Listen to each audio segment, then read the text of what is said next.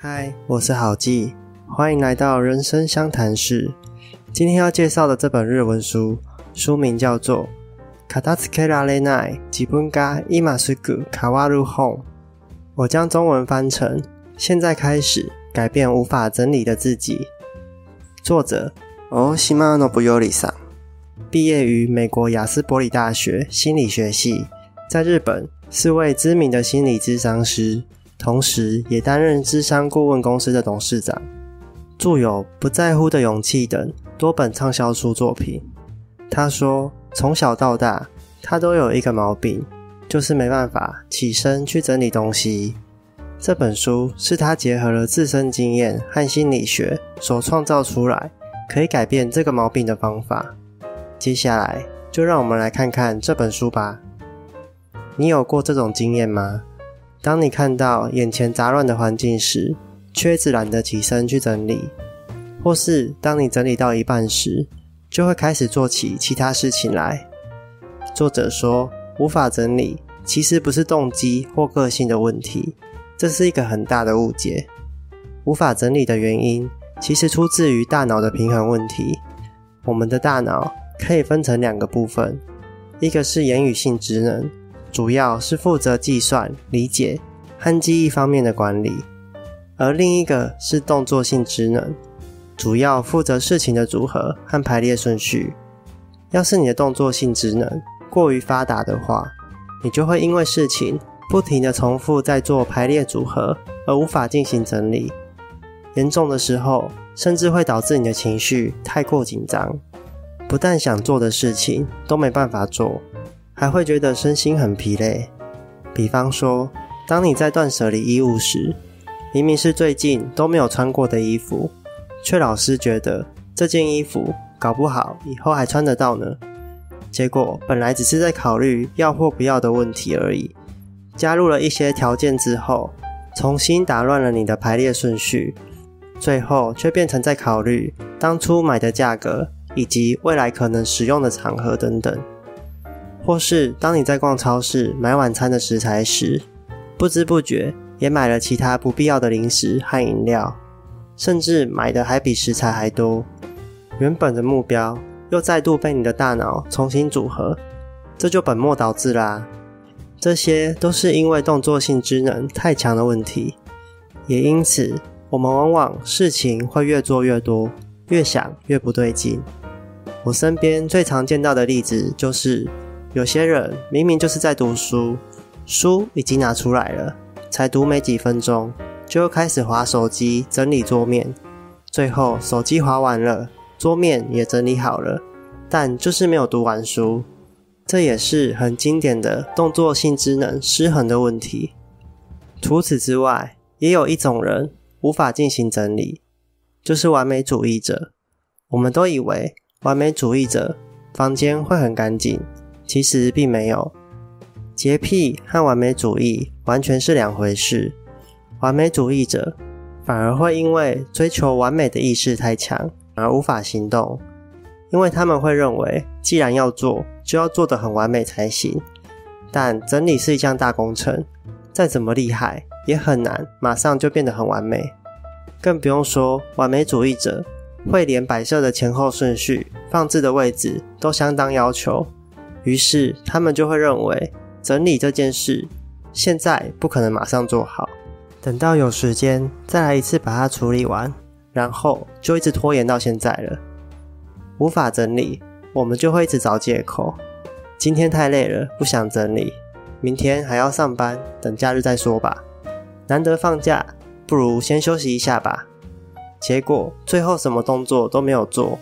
你可能还会因此责怪自己太懒散，一直拖延，但这样做反而会造成你更不喜欢整理，整理变成是一种压力的来源，你当然就没办法做得很开心啊。那要怎样才能让自己动手整理呢？首先，第一个方式，我们应该要保持着愉快的心情去做整理，这样你才能够爱上它。你可以开个香氛机。播放轻松的音乐，或是在事后让自己吃一顿麦当劳，只要你能够沉浸在其中，享受整理的乐趣即可。过程中，你也不用一直去想哪里还没清干净，只要一个地方清完，再换一个地方就好。没有人要求你要一次就把它完成。也有研究显示，只要保持干净的桌面，就能够让你的自信心大幅提升。这是一种欣赏自己的表现，因为除了你以外，没有人看得到你的桌面。但是你会很满意自己拥有一个整洁漂亮的桌面，不去在意别人的眼光，只要一个人过得舒适愉快就好了。接着第二个方式，我们要无意识的去做整理的动作，最好能够像洗碗机器人、扫地机器人一样，因为当你下意识的时候，你的动作性智能就会开始运转，导致大脑又开始失衡了。你整理的顺序就会受到想法和情绪的起伏影响，你会一下子担心这个，担心那个，你会觉得打扫很难，会没办法好好的行动。想想看，害怕上台演讲的人是不是也是这样呢？觉得演讲很难，担心自己会讲不好，或是太想要表现完美的自己，所以就更难踏上舞台了。你的心中可能会出现一百万个理由来说服你不要上台，光是要处理这些声音，肯定就会让你一个头两个大了。反而是没什么想法的人，很自然的就可以完成一次演讲。他们想的其实很简单，就是上去把想要讲的话说出来而已，没有其他的念头可以干扰他们。所以，当你要进行整理的时候，也是一样。把自己当成机器人，心想着把眼前的事情做完就好。把整理当成是一种自然的行为，当成是一种习惯来看待，就不会觉得它是在劳动了。像是刷完牙就清洗一下洗手台，吃完饭就顺便洗个碗，洗完澡也顺手刷个马桶，这些事情都只需要花几分钟的时间就可以搞定了。再来第三个方法，设定整理的目的和好处。整理是让自己的人生变好的一个步骤。你大可以给自己设定一个目标，比方说整理房间是为了太旧换新，或是为了实践极简的生活。这样做可以在短时间内给你带来足够的动力。平常觉得太麻烦的家务事，或是想要来一次大扫除之类的。就可以运用这个方法，让你愿意动手去整理。只要你预想得到整理可以为你带来哪些好处，你就不会去排斥它。或许你可以去问问看，曾经执行过断舍离的朋友，生活是不是都变好了？你也可以问问看，喜欢收纳整理的朋友，为什么他们会喜欢收纳整理呢？